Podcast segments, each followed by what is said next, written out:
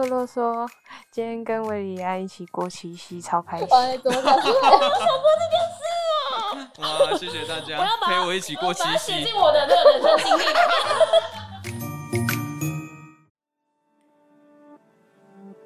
我是台湾人，我是木栅人，我是婚姻人，我是乡音，我是广告人，我是儿蒙人，我是年轻人，我是。什么什么人代表我们隶属怎么样的群体？只要关心孩子，我们都是婴儿郎。Hello，各位朋友，大家好，我是儿福联盟的奶云。不知道你是第一次来到儿福联盟 Podcast 频道的朋友，或是过往曾经听过我们其他系列的节目，不论你是哪一种，欢迎收听儿福联盟的新节目《吉娜郎》。那这个节目主要是想跟关心孩子大小事的朋友们，一起从孩子成长的环境、切身的议题，邀请各种不同领域的专家或好友一起来聊聊，或是分享一些你所不知道但可能会很想知道的服务故事。那在介绍今天的来宾之前呢，我想跟大家分享一个社工跟我说的小故事。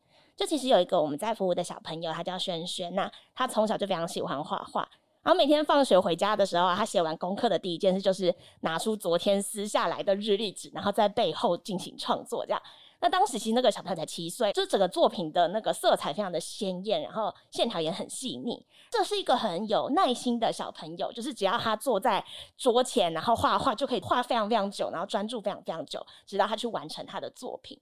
那其实轩轩他有一个很想要成为服装设计师的梦想，但因为家里面的经济比较困难，然后难以负担他学习才艺的费用，所以就没有办法让轩轩去学习画画。这样，那轩轩他就觉得说，哎，那我就去图书馆借书啊，然后去自己回家练习，就也没有放弃他这个梦想。其实就是想跟大家说的是，对于很多弱势家庭的孩子而言，学习机会其实是一个蛮奢侈的愿望。可能家庭的收入正好是就是支出跟收入就是打平的状态，就没有额外的心力或费用去支持孩子去接受正规教育以外的学习机会。所以就是儿福联盟每年就会发起一个小剁手启航助学的计划，然后希望邀请大众一起去支持，然后捐款帮助我们的弱势小朋友一起学习，然后让他们可以未来有更多选择的机会。那当然，就是除了小故事之外，我刚刚说了这么多，我们今天还有一个小小惊喜要带给今天的听众朋友。那我就先不说废话，我们欢迎我们的三二一。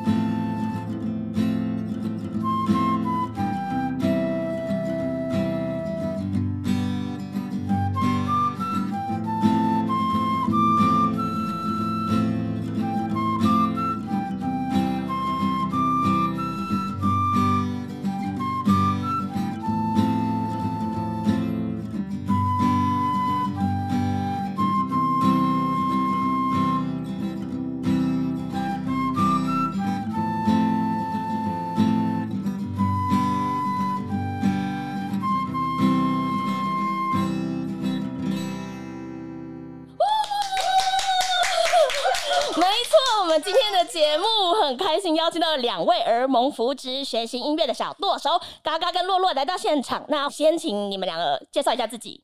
大家好，我是洛洛，我学习的乐器是长笛。哦，你现在几岁？十五，十五是不是？那你学习乐器几年了？学习乐器。快八年，快八年了，哇，很久的时间呢。还有第二位来宾，大家好，我是嘎嘎，我学习的乐器是吉他，几岁？我十七岁，学吉他多久了？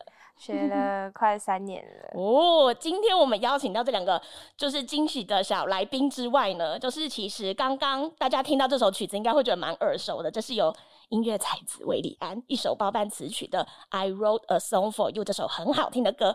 当然，除了歌很好听之外，我们选择这首歌当然就是一个 hint，没有错。我们今天还有一个超级大来宾来到现场，赶快请他来跟我们自我介绍。Hello，大家好，我是维里安，耶，开心，欢迎维里安，耶，开心可以来。是刚刚洛洛跟嘎嘎的演出啊，身为原词曲创作人的李安，可不可以跟大家分享一下？觉得哎，这个吉他跟长笛的版本如何？我觉得呃，其实我在碰到洛洛跟嘎嘎之前，还没有想过可以这样子去搭配。嗯，对啊，就是哎，用长笛去代替人声。听完以后觉得说，以后都这个版本好了，大家不用不用不用听我唱的版本。不行，我们不接受，我觉得两个。都可以存在，美好的事物 可以多存在一些。哇，好会讲话，啊谢谢。好，那其实刚刚听到这个很厉害的合奏，也是经过之前李安帮忙指导过的。那在今天录 podcast 之前，我们其实有跟刚刚跟洛洛已经见面过，对不对？有一些音乐交流互动。对对，之前我们有先呃有拍过这个宣传的影片啊，那个时候就有碰过面，然后今天刚好。我们录 podcast 之前又是有有这个记者会，然后我们又又在打照面。那另外就是我想问嘎嘎，一开始的时候你听到就是那个李安老师要来跟你们互动，然后第一次听到的时候的感觉是什么？就有一天放学回家的时候，妈妈就跟我讲说跟艺人见面哎，讲就是要跟艺人见面，然后我就说真的假的，就很惊讶的这样问妈妈，然后就很不相信啊，然后后来。有这个机会收到这个消息，就赶快冲进房间，然后就花了很多时间练习。立马冲进房间吗？对，可见真的很行动派，行动 派，执行力很强。嗯，然后呢，就是祈祷自己在拍宣传片的那一天不要弹错，然后不要在艺人面前丢脸。那你，你看你给人家多大的压力？不好意思，我郑重的道歉。那你前一天的时候睡不着吗？有，我那一天哦，真的，我活动前一天的时候，就是有一点点睡不着。我想也是，要是我可能也是紧张吗？我昨天你说录今天的今天的 podcast 之前，那你要不要补眠一下？换我主持哦，可以吗？不是什么，等一下。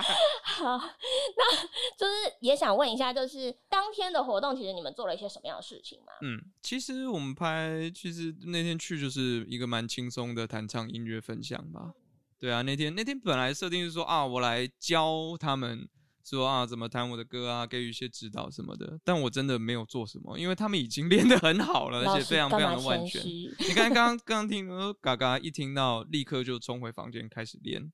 就是我觉得这一点是，就是从这个小细节里面可以感觉出来，他的对对于准备这件事情是是很看重的。对，这这点我很 respect，因为我自己也是嘛。比如说我演出啊、演唱会啊这种，我都觉得说啊，我想要准备万全再做好这件事情。所以这件事情上面，我觉得嘎嘎有有很好的身为表演者的一一种呃，对于这件事情的一个很很尊重、一个很好的态度。嗯，那另外就刚刚还没有问到洛洛。就是你实际上当天见到维里安大哥哥，你的感觉是什么？紧张啊，紧张啊！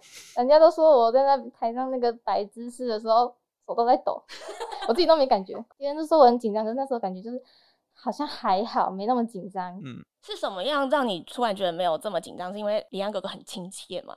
那是很亲切，有吗？可能太亲切了，可以 leave me alone 吗？太亲切是不是？好像听起来不太对。因为我那天去，然后就觉得哦，好，那我今天扮演一个就是比如说这个爱心大使的角色，那来这边就想跟大家就是哎，好互动一下，熟悉嘛，对。但是感觉出来他们也比较害羞，比较紧张一些，所以我可能比较主动会去攀谈啊这种的。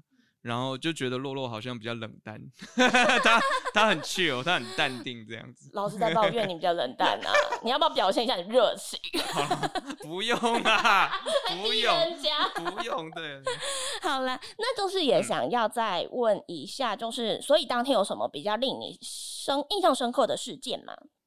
就是他有帮我指导我哪里就是可能有问题的地方，嗯，像是可能前奏我要切进来的点，每次都。对不到，嗯，就很很有耐心，会帮我打节拍。可是之后，呃，毕竟有一段时间没练习，还是有点荒废掉，有点紧张啦。没事没事，是，那就是也想问，因为你看他们都说你很亲，其实之前是有跟青少年互动的经验吗？跟青少年吗？还是跟小朋友之类？跟小朋友，呃，蛮喜欢跟小朋友互动。之前蛮多公益活动啊。之前其实有。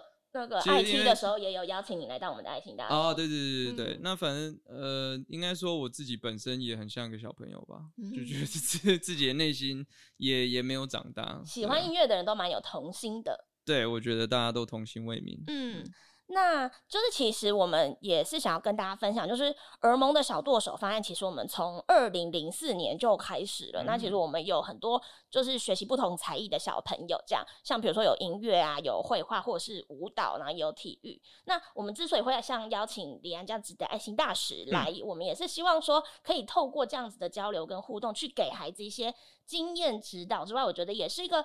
看见梦想坚持的成果，或者是这个才艺，我们可以走到哪里的一个希望感。我觉得这件事情是很重要，也是孩子很珍贵的宝藏。嗯嗯，这样，所以今天真的是很荣幸邀请到我的荣幸，我的荣幸，大家的荣幸。这样，对，那就是我也想要再回头问，就是刚刚你学的是吉他嘛？那露露学的是长笛。那其实我们也知道说，就是维良在音乐创作之上就是非常厉害。那除了音乐之外，你是小时候有学过很多才艺，还是觉得情有独钟对于音乐？嗯，小时候也是音乐，其实就是兴趣，就喜欢唱歌这样子。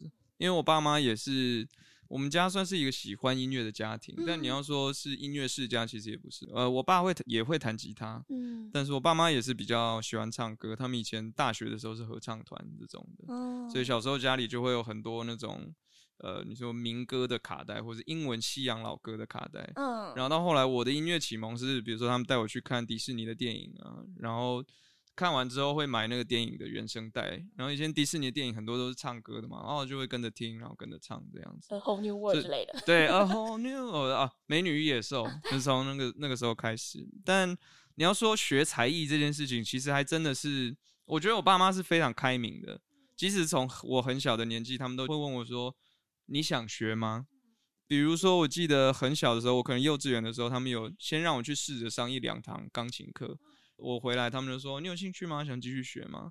小时候的我听过很多关于钢琴课的恐怖故事，就被打手啊什么。我说：“哦，那我不要。”结果就我爸妈就说：“哦，好好，那也没有逼我去，害我很后悔。现在长大之后，反而是大学自己哦再出去。”就是去去找老师来学钢琴，因为想说创作这样子那个层面会打得更开嘛。嗯，对啊，所以小时候其实没有父母都没有很刻意的要去栽培什么才艺，那比较多的是，我觉得我也比较幸运嘛，因为我的爸妈就是老师，所以他们的时间上面是比较可以调控的，所以他们比较多时间可以陪小孩，所以我会的很多东西，比如说体育相关的，什么打篮球、打棒球、游泳啊。呃，这些东西都是我爸妈带我一起去，我爸教我怎么游泳。嗯，那其他的，比如说音乐，我是自己有兴趣，后来国中、高中才开始去接触弹吉他。然后呃，还有什么绘画？小时候我喜欢画画。哦，我突然想到一个东西可以跟大家分享，就是我是幼稚园的时候就很喜欢画画。那个时候我爸妈刚好在留学，在美国念书。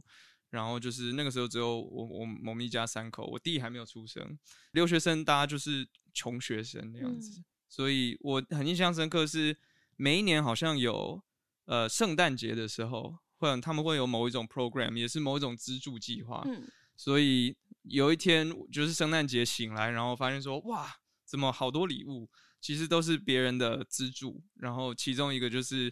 其中一个礼物就是全新的一盒蜡笔，嗯然后跟其他的画画的器材，然后那个喜悦的感觉，我到现在都还有很印象深刻。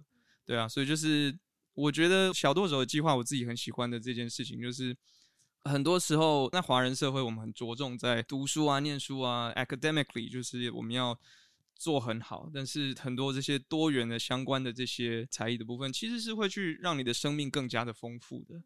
对啊，因为很多时候我们在评断一个人的成功与否的时候，很常是用很简单的标准，你有没有念好的学校、赚很多钱什么这种啊？那你学这个才艺有用吗？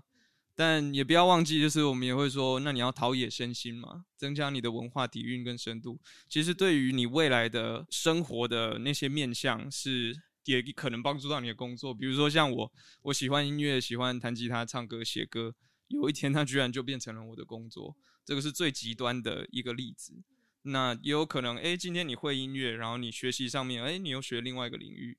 有人搞不好把音乐跟你说，如果认识人是喜欢音乐，然后他又是念电机系这种的，那他把 AI 跟写歌结合在一起，哇，这又是一个全新的领域，这是一种可能性。所以我觉得让孩子有机会去能够多元的去接触这些课业以外的东西是非常非常必要的。嗯。我其实自己认识维里安，我很小的时候，嗯嗯，就是 没关系，我习惯了。没有没有，但是我比你年长。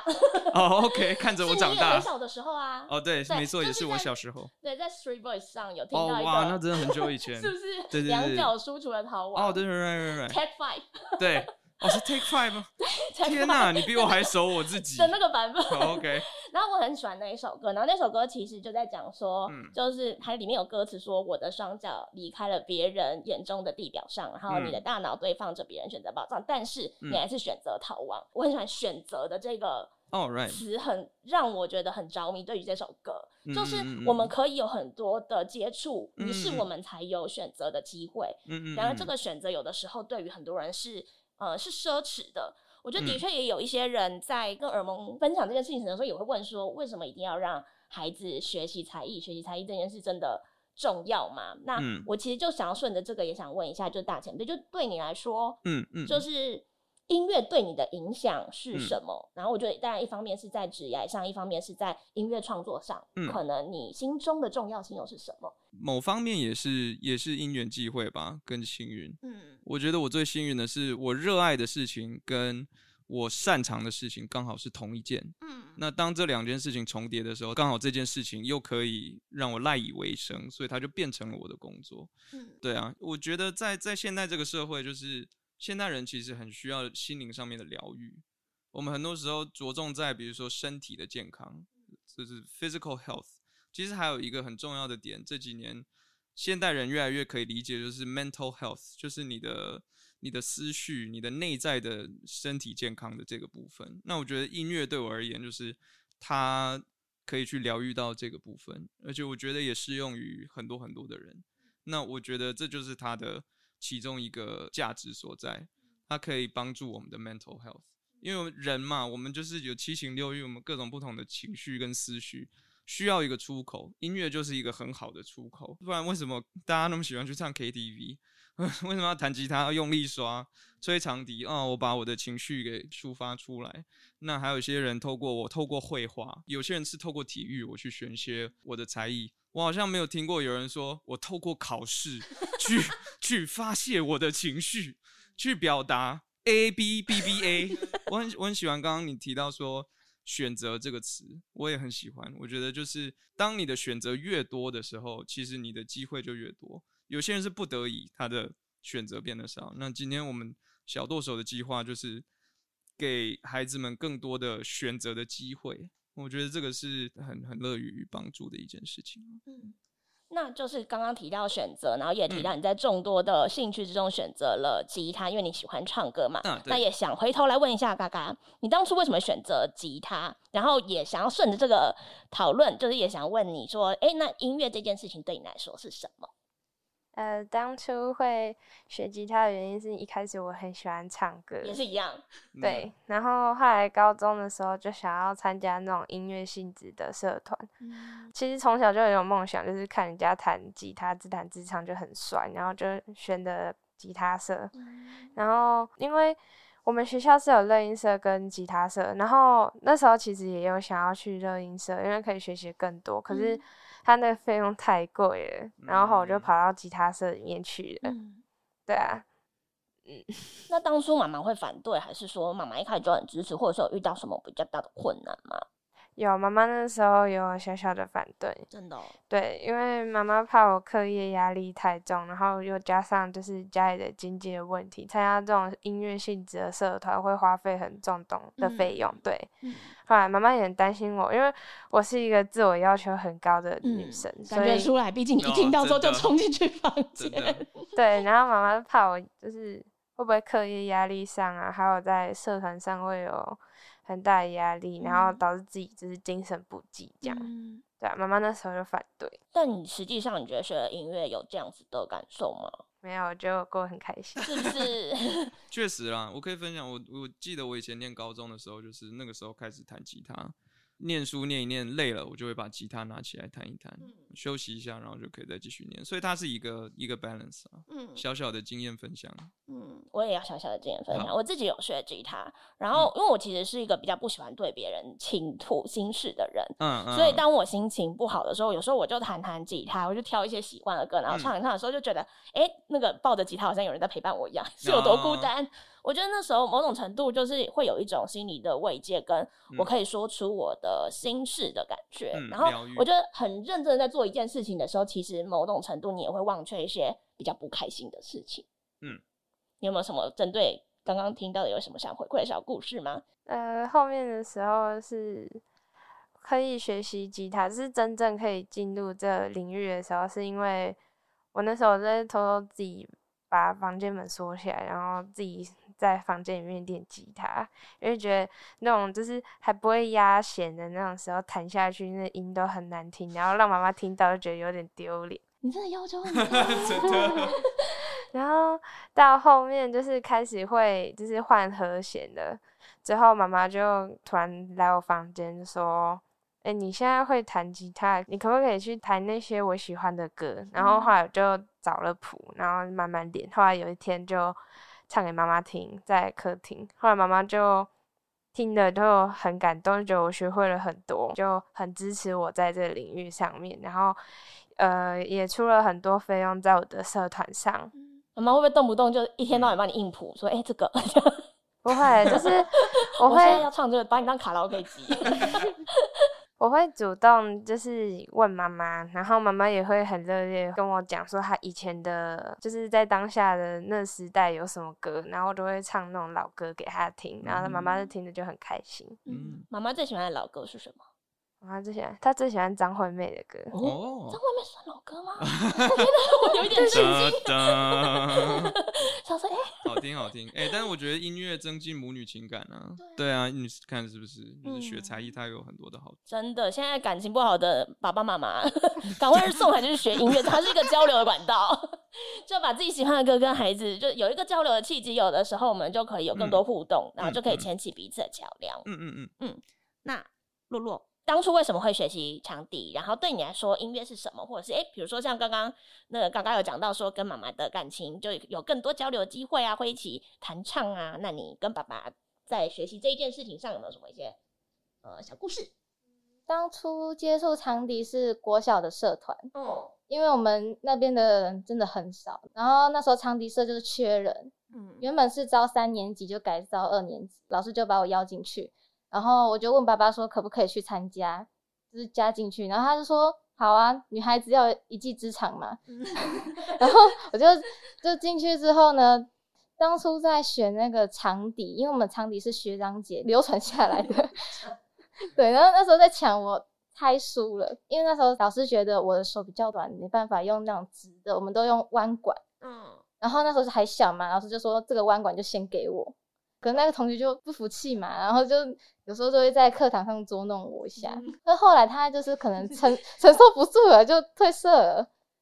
可是那时候国小是规定要到六年级，你是因为不带着他 未完成的遗愿，因为坚持有有想要有想要退社，可是爸爸不允许我退社。哦，真的、哦，一开始是爸爸说不要退社，对我那时候问说，那个学费蛮贵的，然后你还要让我继续参加吗？他说，嗯没关系，你就去，你就去吹，你就去练，反正钱是我出的，你就去。哇，然后我说，其实我那时候内心就是不太想练的。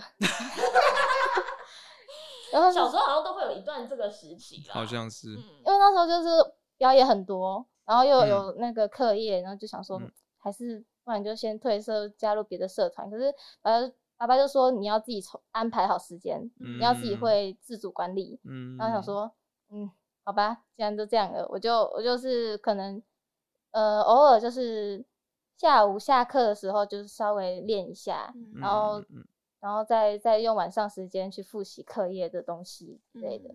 嗯，学才艺也是一个很好的教育小，让小孩学习独立规划时间啊，各种的这种的一个很好的管道。嗯，就是有听说，就是一个落落蛮有趣的小故事，就是一开始的时候，其实你在国小就是有学习长笛的时候啊，但是因为家里好像是不是没有网络，嗯，所以就是你好像会去图书馆去搜喜欢的乐谱嘛，然后抄在考试卷背面，然后回家再练习。那你还记得那时候练习过哪些歌曲吗？就是一些偶像剧或古装剧的主题曲啊，不然就是当朝最红的歌之类的。你都是哪些歌？光年之外，那时候蛮红的。然后还有刚好遇见你。你这个社交性就不够。你怎么没有讲？什么东西？哦哦，我的已经是老歌了。那个 我跟跟他们的时代已经不一样了。他刚刚讲光年之外的时候，我就想说天哪，We are so old。对，而且你说不一样。对，硬要拉你下水。是没有错。张惠妹也是老歌，什么？哎，这个是我今天最惊讶的事情。我有点无法从这个震惊中恢复。哎，但是后来那些谱都去哪里了？都还在我的资料夹，哇，全部都收着吗？对，都收着，珍贵哦，真的，你要留下来。哎，那我就想顺便问一下，因为你说你喜欢音乐这件事情，受到很多爸爸妈妈的熏陶，他们会听一些音乐老歌嘛？嗯，那你有特别，就是那时候在开始练吉他的时候，是怎么样去嗯学吉他，然后也是会下载一些乐谱嘛？好，我学吉他的过程其实是我觉得父母帮助也很大。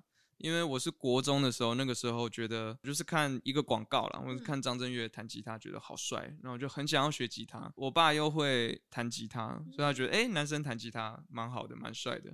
所以我考上高中，他就送我一把吉他当考上高中的礼物这样子。然后买那个吉他，他又送一本吉他书嘛，就厚厚的，我们以前都会有的，或者是弹指之间那 种之类。对对对对，所以就是从那边上面开始学，然后。最一开始当然就是想要弹《爱我别走》，就是阿月哥弹的那个歌。对，我们现在讲他 他他们两个就是现在应该还有《爱我别走》吧？眼神非常的。因为我自己还有现在的还有哦，Really？嗯，天哪，变世界名曲了！Oh my God！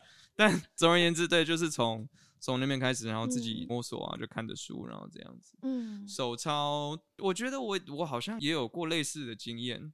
就是喜欢的歌，可能就是看到，然后就哦，用用笔记下来说哦，什么和弦啊，这样子的。那你在学习才艺的路上，有没有什么其他有趣的小故事吗？其他有趣的小故事，一开始练吉他的时候，我也是都按不好嘛，然后就一直看着那个纸板这样子去按，然后我就有跟我爸说，哎，这个好好难哦，要怎么好像没有办法不看吉他纸板，然后边边弹奏那样子。然后他就把吉他拿过来，然后说不会啊，然后就这样弹给我看，看着我，然后就是这样弹，对，没有任何教育意义的一个故事，感觉就只是我爸就是爱那时候爸爸的帅度也影响了你，决定跟随他的脚步。没有错，现在我也可以这样子对他，嘿，我也可以不看纸板弹，而且我比你更厉害。没有，他应该觉得蛮骄傲的啦。我觉得对父母都会对自己的小孩学到什么东西，就像嘎嘎刚刚讲那个。那个故事就是，当妈妈坐在客厅，哦，我小孩弹我喜欢的歌，唱给我听，我可以理解到那种那种感动。嗯嗯。那我很好奇，你像你一开始都想要退社了，那后来怎么又会想要再继续练下去？之后是继续坚持到毕业嘛，然后国中想说应该是没有机会了。为什么没有机会了？因为国中没有这种社团，他就有管乐队，可是管乐队也没有长笛这种乐器。嗯。然后刚好就是儿福的社工。他就说：“我有办法，就是可以让你继续学，我会帮你找好教室跟老师。嗯，你看你要不要继续学？”大家现在听可能觉得这件事情不算太困难的事情，但其实就是之前我同事有去洛洛家嘛，其实洛洛家算是一个没有这么市中心的地方，就是那时候他们想要去拍摄，所以想说前一天要去住在那附近，然后隔天一早就要开拍嘛，但想要找民宿完全找不到。哇哦！对，所以可想而知，就其实如果要学长笛这件事，一定是必须要长途跋涉才能够去学到，那老师就会比较难找。这样，那当初你会怎么去上课？你是要自己坐公车吗？没有，我们那边没有公车。那要怎么去？爸爸在，就是每次在吗？对，然后就是每个礼拜一堂课，然后爸爸就是这样载过去，一趟三十分钟，然后上一小时的课，再回来是三十分钟。那中间的时间怎么办？就是就是去跟回来，爸爸就在旁边。对他就会在音乐教室那边外面等，痴痴的守候你吗？对，有时候会跟那个其他老师聊聊天，交流一下。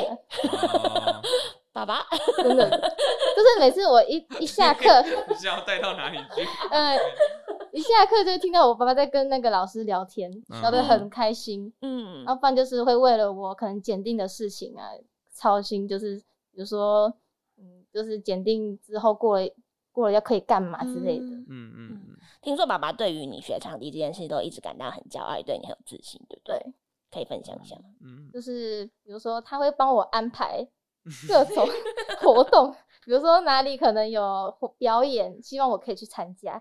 可是因为那时候就是很抗拒啊，我就不是很想去，因为那时候就是青少女就是叛逆，那时候就是就是想要待在家里就是放松嘛，然后可是爸爸就说你有这个机会，你会这种才艺，你就要去表演给大家看。嗯，嗯，然后想说好吧，反正就是去吹一下，我又被爸爸这个说服了，然后有时候说然后就是去吹，好像就久而久之就觉得嗯，好像给别人听，我自己也很开心。嗯嗯。所以爸爸帮我安排的时候就说好，我去。那学习音乐这条路，你觉得对于你的生活或人生有什么其他的影响吗？可能就是个性上，怎么说？我小的时候我很内向，就是现在有点看不出来呢。很就是那种 那种上课都不会发表的那种。然后可是到国中，我发现就是我学了这项才艺，我会去表演，我表演给大家看，我就觉得嗯，其实那种给大家关注的感觉好像没有那么的对，也还好，就没那么紧张。哦所以在国中的时候，就是会担任那种比较会讲话的那一种。哦，哎、欸，我觉得算是个性蛮大的转变呢。就是想要我再问，刚刚你也有个性上的转变吗？对我也有个性上的转变，大家都有是不是？有啊。那你可以跟我们分享一下，就是因为我我是一个很开朗的女生，然后从国小，然后国中到高中都喜欢就是表现自己，嗯。然后后来就是一开始一上台的时候就很紧张，双脚发抖，嗯然后都流手汗这样，后来慢慢也不会去在意人家的眼光，然后事后就是变得很有台风这样，嗯，哎、欸，我觉得难怪、欸，因为我碰到第一次碰到他们两个的时候，就觉得他们的表演很稳，嗯，就不像第一次上台表演的，我都记得我自己第一次上台表演的时候，我都不知道自己在干嘛。他拍就都一切都就对啊，就是拍欸子拍子很稳，然后整个台风就很稳健，像刚刚记者会的表演也是，原来是因为这样，都经过大风大浪了，真的，没错。我有我有一个蛮好奇，我可以问一下，嗯、就是洛洛刚刚，因为听起来比较像是爸爸很希望说啊，你继续去学长笛这件事情。那一直到后来，现在你自己吹长笛这件事，对你来讲是什么样的存在？比如说，你平常会想说啊，我工不是工作，课业 工作是我，我出社会太久了，课业很累啊，心情不好，你会不会就是说啊，长笛拿起来吹一吹，会这样子吗？或者是一些其他的？没有地方可以去舒压的时候，就想说。嗯，把长笛拿出来练一练，那可能要就是要考试啊，或者是就是自己喜欢的歌再拿出来吹，拿出来练，嗯、或是挑战新的一个舒压的方式。嗯，懂。那就是我觉得刚刚其实两位也分享了很多，其实我觉得学才艺这一件事情。真的不只是学才艺这么单纯，就从刚刚讲到的，就是其实对于自己的个性也好啊，个性的大转变啊，嗯、或者是其实我们做事的方式啊，生活的态度啊，嗯、甚至是其实有一个可以舒压的出口，嗯、这件。事情都是学才艺后面大家可能不一定看到的很珍贵的宝藏。那在节目的最后啊，我也想要先请就是韦里安给两位小朋友，嗯、或者是其实我们现在呃正在培力的小舵手嗯们。甚至我们是所有这个世界上正在为梦想前进嗯的孩子们，可以给予一些鼓励跟支持。我以为你要问我有没有一些个性上面的转变哦，也可以啊。对还是你先讲这个？自从自从学了音乐以后，一开始的时候是不是其实你也算是蛮……我也是一个内向性格的人啊，说老实话。然后很多的表演者其实都是内向性格的人，嗯、但是通常很多内向性格的人，他会有很多的内在情绪需要抒发，所以你才会走上艺术这条道路嘛，嗯、就是音乐啊、绘画啊，或者甚至脱口秀演员这种都很多。嗯、对，所以我刚刚想到还有一个，就是学才艺背后有一个东西叫做社交。比如说我们参加社团，然后你参加管乐社，然后参加吉他社这种的，然后上台表演。那一直到我来做这个工作，我可能跟歌迷的互动，跟在台上在跟台下的观众的互动，这都是一个我也一直在学习啊，这是一个过程。我记得我一开始当歌手的时候，我跟台下根本不太会互动，然后就说跟歌迷要讲什么话，我都有点怕怕的。就是很害羞嘛，然后歌迷会很热情，然后内向的人碰到很热情的人，就会觉得啊你要干嘛？这种哎、难怪难怪我第一次碰到他们时候，我懂了。现在突然想通，对，但是后来我觉得慢慢慢慢慢就是，当然你透过音乐，然后你透过跟这些不同的环境啊这样子的去接触，会找到一个跟世界沟通的方式，这是一个一个 balance。所以这是一些在书本上面或者是从表面上我们看不出来所谓的简单的学才艺这件事情，它可以带来什么好处，其实是非常非常多面向的，非常多元的。我们如果所有的视野都集中在说好，我们就课业成绩 only this 或只有这条道路的话，其实人生会很无趣啊。对啊，那就是顺着这个，也想要再请嗯我们的爱心大使韦是礼安来稍微跟民众呼吁一下，如何一起支持小剁手的助学计划。是的，小剁手助学计划有非常非常简单的步骤，你可以呃，主要有三个，第一个就是每月的捐款，然后第二个呢可以一起团购下午茶，第三个呢就是很简更简单，就是把你关于这样子的故事跟大家分享，就像我今天坐下来跟大家分享的这些，然后嘎嘎跟洛洛跟我们分享这些故事，对啊，大家上网去搜寻“小剁手”这三三个字。好，那就欢迎大家，就是可以再多多关注我们小剁手未来的发展。然后今天非常谢谢维利安 Yeah，谢谢然后也谢谢嘎嘎洛洛的分享。那我们今天也谢谢大家的收听。如果想要听我们讨论一些什么样其他的议题，或是想知道耳盟任何其他的服务呢，都欢迎大家可以留言让我们知道。喜欢我们的节目的话，别忘了订阅或是留言给我们支持鼓励。那今天的节目就到这边，各位金大郎，我们下次再见啦，拜拜。拜拜。耶